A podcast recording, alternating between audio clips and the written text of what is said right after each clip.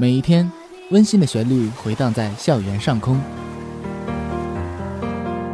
这里是辽宁，这里是辽宁科技这里是辽宁科技大学学广播电台科大之声科声。大之声。科大之声。There is the broadcasting station of University of Science and Technology, 辽宁。因为用用心，所以动听。FM 七十五点五兆赫，科大之声，听出你的感觉。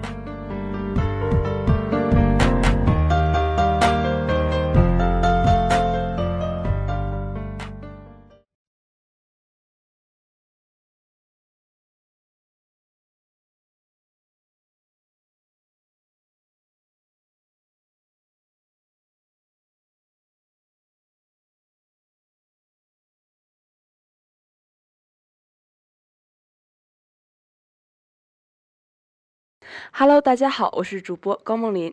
今天是体育零距离运动会的特别节目。辽宁科技大学第四十八届运动会在五月十八日已经全部结束，相信大家对开幕式的场景还记忆犹新吧？整齐的方队队列，还有百舸争流新时代、健康奋斗新青年大型团体操表演的盛况，每个人对此都付出了很大的努力。我们有幸采访到了一位老师，来看看他对本次运动会的开幕式是怎么看的吧。这里是辽宁科技大学第四十八届运动会的比赛现场，我们有幸采访到了公管学院的董老师。老师您好，能打扰几分钟接受一下采访吗？你好，你好，可以。啊、老师您好，我想问一下，您对本次运动会的这个开幕式有什么看法？我觉得咱们学校的运动会组织的越来越越来越好，无论是这个各个方队的入场啊，还是后续这个表演哈、都特别的精彩。觉得在学校无论是工作还是学习，呃，我觉得我的学生也好啊，我们作为教工的也好，都感觉特别骄傲。谢谢老师。那老师，您对本次开幕式的节目哪一项节目印象最深刻呢？啊，我看那个扇子舞啊，还有那个舞龙的，都是特别精彩的。那老师，您对本次咱们院的运动员们有什么寄语和希望吗？我们学院的，男同学比较少，女同学比较多，所以呢，女同学肯定是成绩应该还算可以。希望我们的男孩也不要落后。那么团体总分呢，希望在呃以往的基础上有所提高吧。也祝愿所有的运动员都取得好成绩。谢谢老师。听完了老师对开幕式的点评，我们又随机采访到了两名同学，来听听他们对运动会有什么看法。这里是辽宁科技大学第四十八届运动会的比赛现场，下面我们请到一位同学，请来自我介绍一下。啊，我是游泳救生员志愿者，我叫铁补锅。啊，请问你们幕后做了哪些工作？嗯，从啦啦队训练，然后到呃一些运动员非常刻非常刻苦的训练，然后还有包括现场观众的一些呃气氛一些烘托，就是都付出了很多努力。工作中出现了哪些问题，或者有什么解决办法？嗯，比如运动员这方面，有的非常努力啊、可能自身能力不是那么特力特别强，但是也会给一些比赛的机会，然后还有一些现场的这些东西，啊、就大家都付出努力非常多，然后也是顶着很多的困难坚持到现在。请问对本次运动会有什么看法或者感想？啊、我觉得这回活动非常好，然后呢，每个每个同学，包括运动员也好，观众也好，都付出了很大努力。我觉得学校这个活动办得非常非常好。啊，对我们的运动员说几句话吧。啊、就是无论拿不拿成绩吧，付出的汗水我们都是知道的。啊、然后就希望大家再接再厉。嗯、比比赛还是说名次虽然重要，但还是在建立在友谊之之上。然后希望运动员们越来越努力，越来越加油。啊，好的，谢谢这位同学采访。大家好，这里是辽宁科技大学第四十八届运动会现场，我们来采访一位观众。同学你好，啊，你好，你是第一次参加这个运动会吗？啊，是的，大一第一次，那你喜不喜欢我们这个运动会呀、呃，喜欢，非常热闹。那你对我们这个运动会有什么比较印象深刻的项目吗？嗯，开幕式非常的绚丽，嗯，所有的人就是准备的特别出出出色，那你今天给你的同伴加油了吗？加了，非常使劲加油。那你的同伴参加了什么项目呢？呃，火车跑以及那个一百米，那你有什么想对同伴说的吗？嗯，希望他们在接下来的比赛中继续加油，为我们班级呃，甚以乃至于学那个学院做做出更重大的这个成绩。好的，谢谢同学。软件学院黄亚亚同学在此次运动会学生男200米决赛中就取得了第一名的好成绩，相信这和他的努力是分不开的。如何在激烈的竞争中拔得头筹，这也是我们大家一直想问的问题。那么下面我们就请到了软件学院黄亚亚同学，来让他和大家分享一下他的经历和故事。这里是辽宁科技大学第四十八届运动会的比赛现场。你觉得你就是训练以来，就是得包括得奖什么的，最大收获有什么？最大收获，啊，就是也没啥，就是毅力啥的。荣誉肯定有是吧？对，自己毅力啥的就得到锻炼了。啊，对。最初参加校队的那个原因是什么？就是最初的想法。我是因为去年成绩跑的比较好，然后老师过来找我，因为我现在已经大四了嘛。我们确实应该就是属于相当于就是退役了那种，就是不能不能上了。然后我们老老师就是让我他们成绩比较好，然后代表咱学校比个赛。然后我就寻思。那你大一时候就因为跑得快，然后选上校队？嗯，我大一的时候在定向越野，定向越野校队。定向越野。现在是跑步的咱们。你以前是破过记录是吗？我去年二百米记录。二百米记录啊，好狠。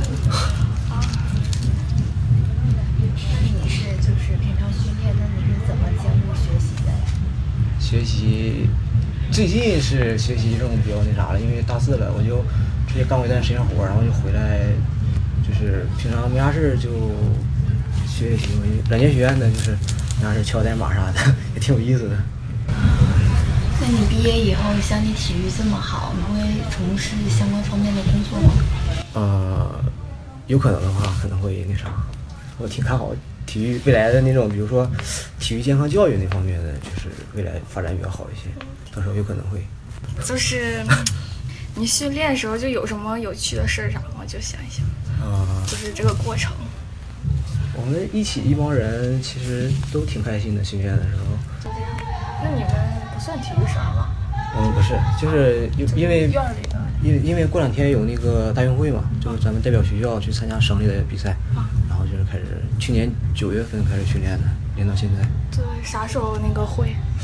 本来预定是七月中旬的时候比，但是现在延迟两个月，到九月中旬比吧。哦，延迟两个月。对。那你对这次比赛有信心吗？啊，嗯，信心肯定有，肯定有，肯定有。软件学院就是好像竞赛方面一直都很强。啊，对，去年是我们四百挺强的，四百。嗯，三个三组三个小组都是第一，但是今年就我一个进决赛的，今年不能强。那那今年就是您您除了参加这个就是四乘一百接力，还有别的项目吗？啊，四百、二百、十乘四、四乘一。对，就是四个项目叠加，而且基本上都在同一天下午进行的话，有没有会觉得高强度？如何就是在这个短时间之内调控好自己呢？啊，半彩四百就是我们上午最后一项是四百预赛，下午第一项就是四百决赛。我反正是感觉没休息过来吧，跑的也不是太好，就是 多哦，我反正是比赛之前喝点能量饮料，比如红牛了啥的，就是顶一顶应该也差不多，喝点葡萄糖啥的。那你得这个冠军就有什么感想吗？觉得是自己努力换来的？三年了，没啥感想。连着冠军吗？三年？啊。哇。反正也也有那啥吧，要是不好好训练的话也不行。今年校队练的都挺狠的，要我要是不在校队的话，也跑不过他们。啊，你是校队队长是吗？啊，田径的队长。对。然后平时带他们训练，觉得你们学员怎样？带他们训练都是怎么带什么呢？都是，反正都是，嗯，都很刻苦，挺刻苦的一帮人。反正感觉比普通人能强很多，他们都能坚持下来，这点我确实素质特别高。对，素质比较高。运动会前后，每一位运动员、教练都付出了很大的努力，运动员们取得的成绩也是与每个人的辛勤付出分不开的。那么，下面我们一起来听听看大通社记者对孙宪威同学的采访吧。这里是辽宁科技大学第四十八届运动会现场，我们有幸采访一位一百米运动员，我们来听听他对此次运动会的感想吧。你你在此次比赛获得了什么名次呢？第七。为了准备运动会，你做了哪些准备工作呢？准备早上练，晚上练的，天天训练，就是这些准备。你在此次比赛中最想感谢谁呢？呃，感谢那帮学哥学长，还有体育部这些负责人吧，对我们挺关照的，而且他们的加油确实挺给劲儿的。你想对谁说些什么吗？啊，感谢体育部。比赛后的心情怎么样？现在你的心情是什么样子的呢？心情就是跑一百的时候有点小遗憾吧，然后希望待会儿四乘一决赛我往死里拼，取个好成绩，然后也希望明天二百能进个决吧。加油！希望你取得好成绩，谢谢。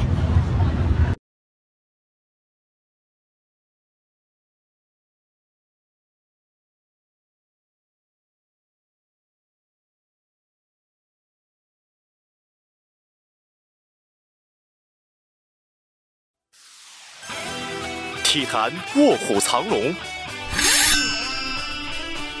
是谁崭露头角？比赛开始，刘翔的起跑非常的顺，刘翔，刘翔赢了，刘翔赢了！英雄辈出之地，倾注这个成果不是一年两年的事情。谁在笑傲江湖？点球！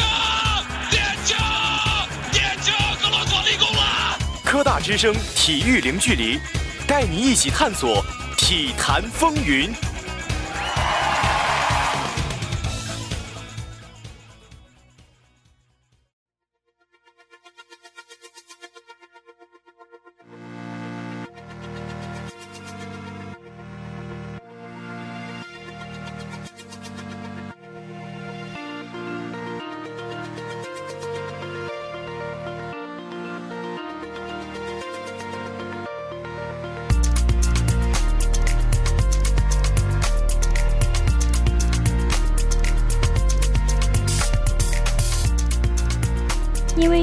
所以动听。这里是科大之声为您播出的体育零距离。Hello，大家好，我是主播李前程。大家好，我是主播马殿文。大家好，我是主播谭嘉欣。哎，电文前程，你们这几天看 NBA 季后赛了吗？当然看了，最近的东西部决赛可是热闹的很呢。对啊，不过说到篮球，你知道篮球的起源吗？当然知道了，这个可难不倒我。篮球起源于美国阿萨诸塞州，是一八九一年十二月二十一日由斯普林菲尔德基督教青年会训练学校体育教师詹姆士奈史密斯发明。随后经过多年的发展与变化，篮球在一九三六年的柏林奥运会中被列为正式比赛项目。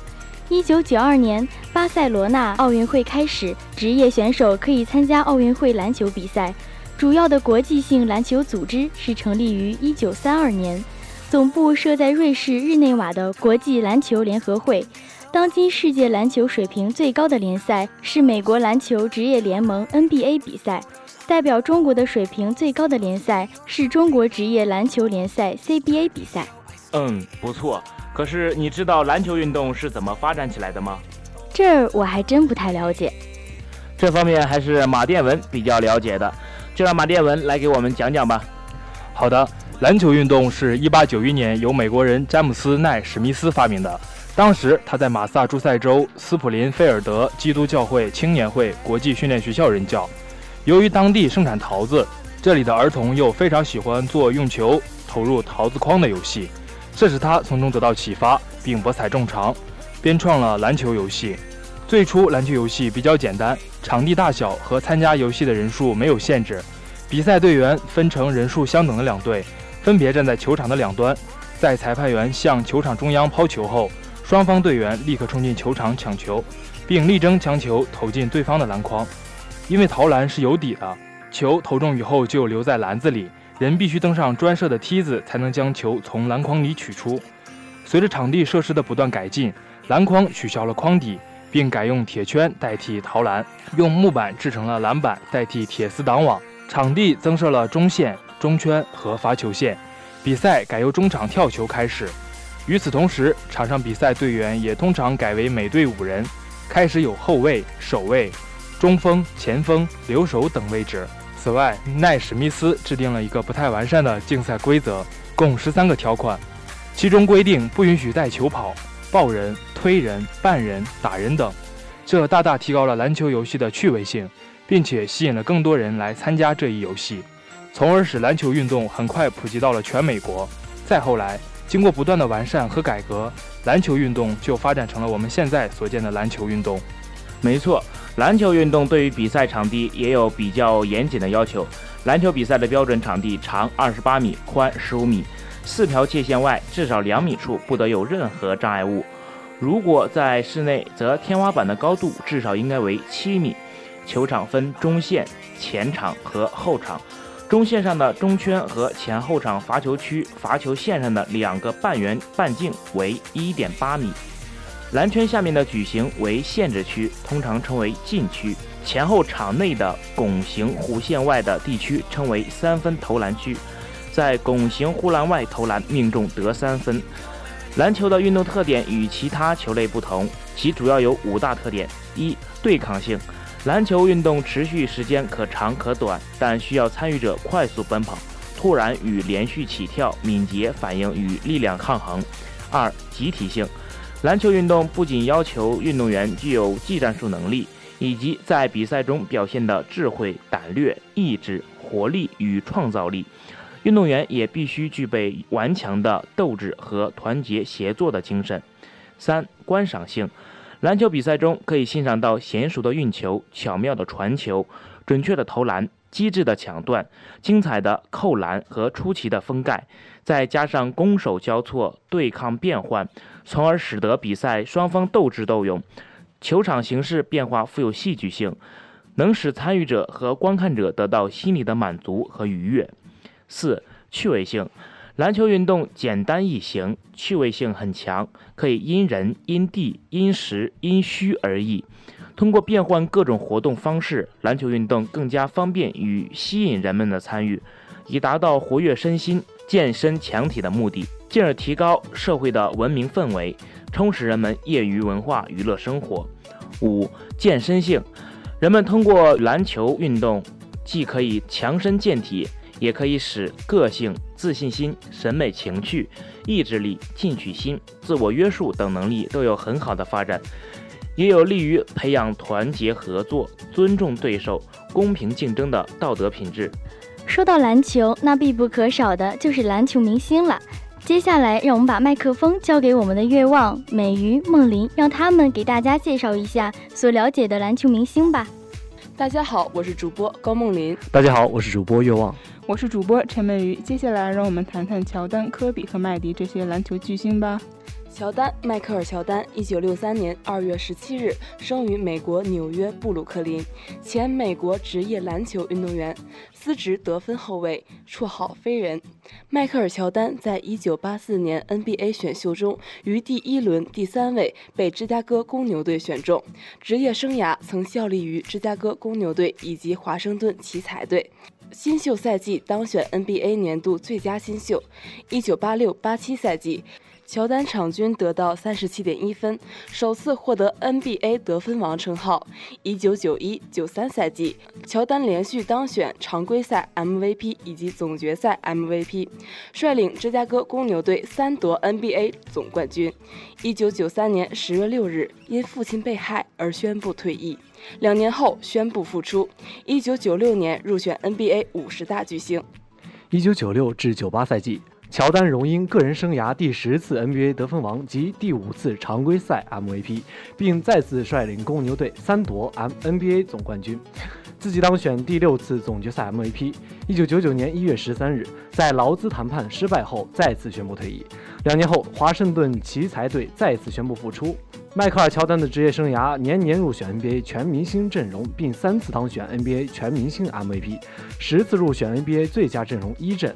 一九八五年入选 NBA 最佳阵容二阵。一九八八年荣膺 NBA 年度最佳防守球员，九次入选 NBA 最佳防守阵容一阵，三次。荣膺 NBA 抢断王，两次夺得 NBA 全明星扣篮大赛冠军一九八四及一九九二年夺得奥运会金牌。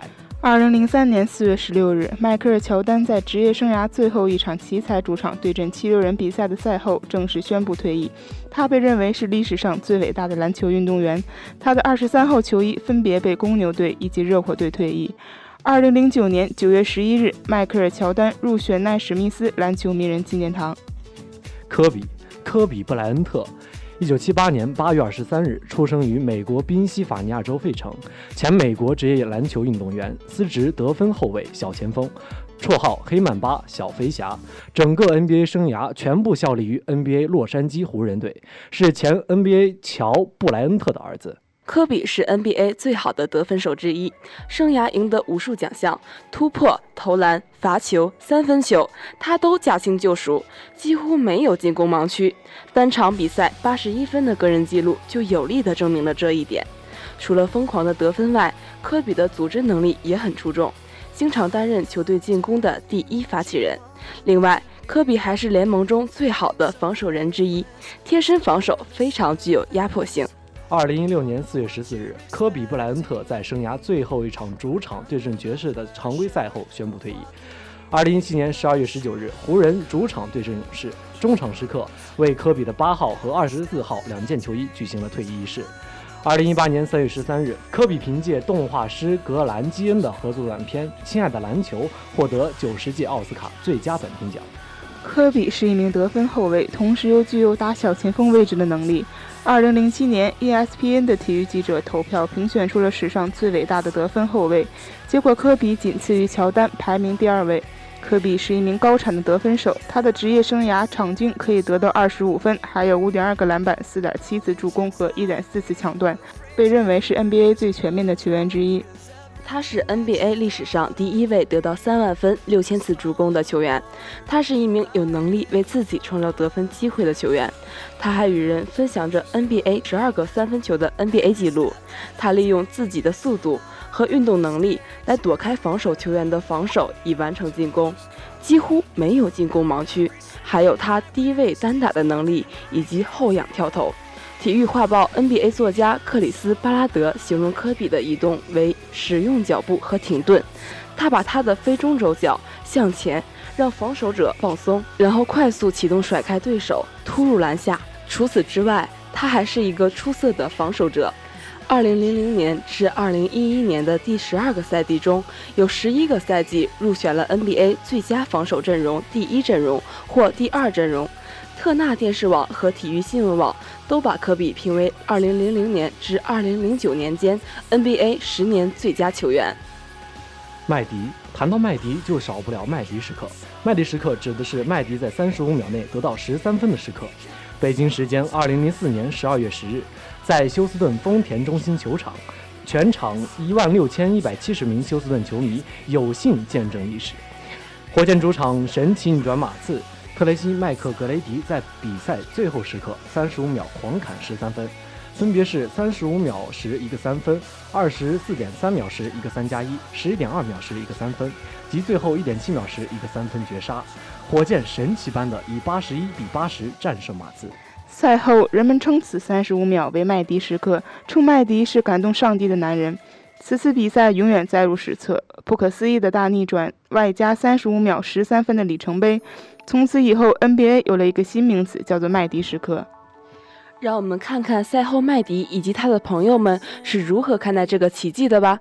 波波维奇，你眼睁睁地看着他把刀子捅进你心窝，可你根本对此无能为力。麦迪，提前退场的观众，你们错过了一场伟大的比赛。火箭后卫苏拉。我们得以第一手的感受到，他之所以是这个世界上最伟大的球员之一的原因。他竟然将我们从那样的绝境中拉了出来，真是神奇，令人难以置信。火箭队首发位置的鲍恩也表示，太狂野了，看着麦迪那样将球送进篮筐，真是奇妙的感觉。他投中了一两个后，我们开始想，我们是否能将比分追近点？也许当时每个人都是那样想的，至少我们还能让比赛看上去不那么难看。但麦迪有不同的想法，他想为我们赢得胜利，这真是神奇。波波维奇恼羞成怒地回答道：“我怎么知道为什么会这样？麦迪的手感太好了，他是个出色的家伙。想让比赛结局变成这样，他们必须做到很多事情才行。但他们既然做到了，我们最后时刻有许多糟糕的表现，但麦迪的表现也确实伟大。”麦迪赛后回忆道：“老兄，老实说，我以前还真没试过这种事。我当时怎么想的？我想的是，别放弃，我只需要把球投出去。”当他们开球时，争取把球断下来。如果断不下来，再用犯规战术让他们上。好啦，本期的体育零距离到这里就要和大家说再见了。欢迎大家的收听，大家也可以登录校园网三 w 点 ustl 点 edu 点 com 在线收听我们的节目，或可下载喜马拉雅 FM，那里我们更多更好听的节目哟。好啦，就用一首好听的歌曲结束我们今天的节目吧。本期播音员。李虔诚、谭嘉欣、马殿文、高梦林、月望、陈美瑜。本期编导：马殿文、常青。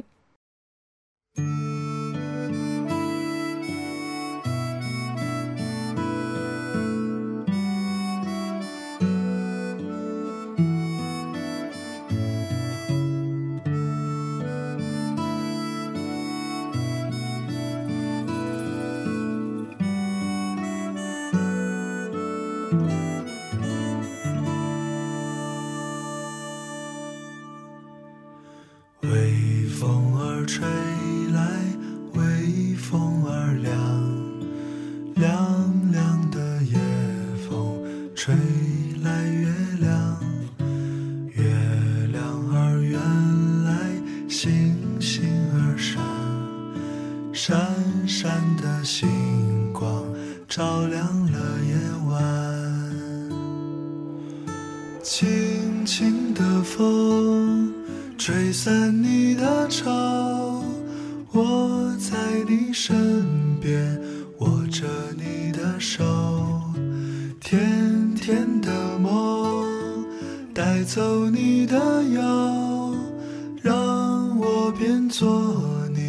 最轻柔的风。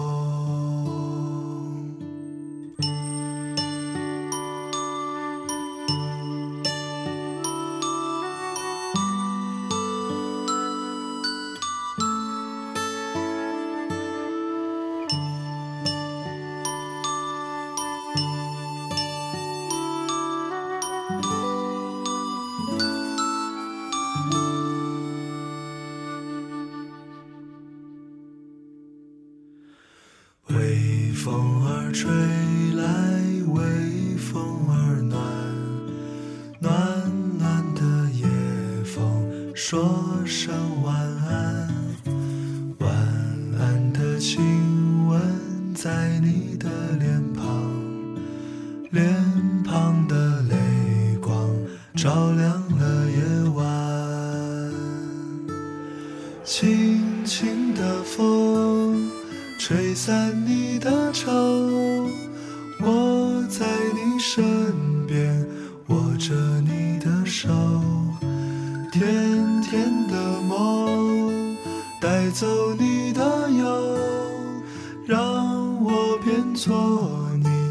最轻柔的风轻轻的风吹散你的愁我在你身边握着你的手甜甜的梦带走你的忧。